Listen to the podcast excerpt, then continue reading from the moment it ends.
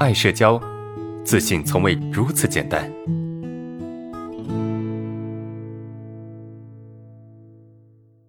第三个问题啊，我们今天的第三个问题，呃，老师你好哈，我现在大一哈，快上期末了啊，但是这一学期我没有交到一个朋友，呃，我一开始努力去社交和别人说话啊，可是我真的不知道该说些什么。呃，很多时间啊，我都只是想半天，只能说一两句啊。我看到别人每次能够侃侃而谈，都很羡慕。呃，现在呢，我真的什么都是一个人啊，也没有人说话。遇到开心的事情也没人说啊。我和室友说，他们都很冷淡那一种。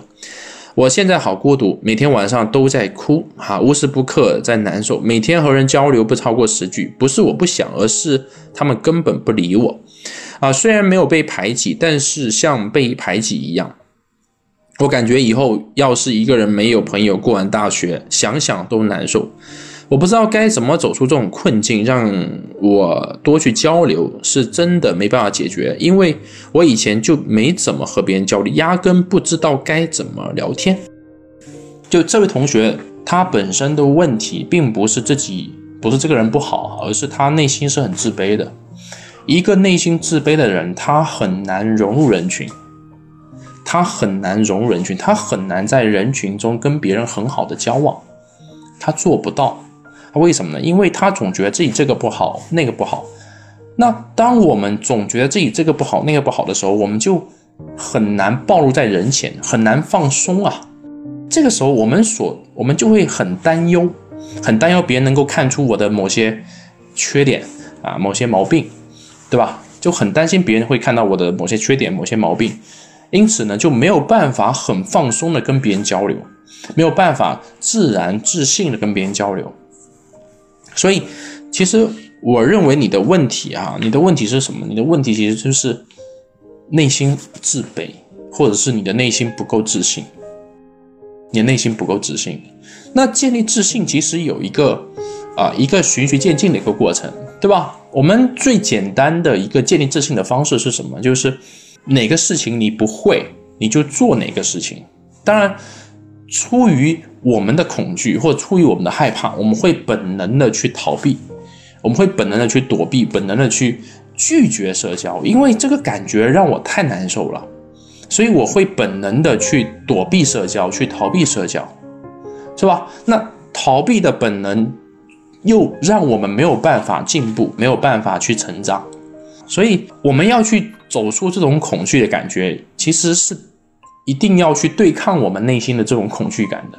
它有一点反反本能啊，这种感觉让人很不舒服啊，但没有办法，对吧？没有办法。所以我给你的建议是什么呢？我给你的建议，首先第一个，你不要去否定自己，不要去攻击自己，或者是尽可能少的去否定和。尽可能少去攻击自己，因为你现在需要的是能量，你现在需要是能量哈，能量多了你才能自信，而你越攻击自己，越否定自己，你的能量就会越低，能量越低你就越没自信。能量是什么？能量是你跟别人社交时候的底气，这个底气是很容易被你的自我攻击消耗完的。为了你能够。啊，正常的跟别人去交往，为了让你能够呃比较强大的、有底气的跟别人交往，我觉得你一定要减少自我消耗。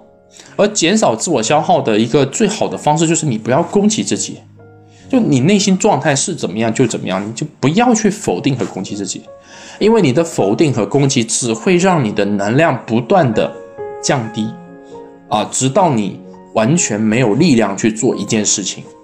好，这是第一个，你不能够再攻击自己了，你不能够再否定自己了，你已经够惨了，你还状态很很差了，你还要否定你自己，对吧？这不就是在火上浇油，雪上加霜吗？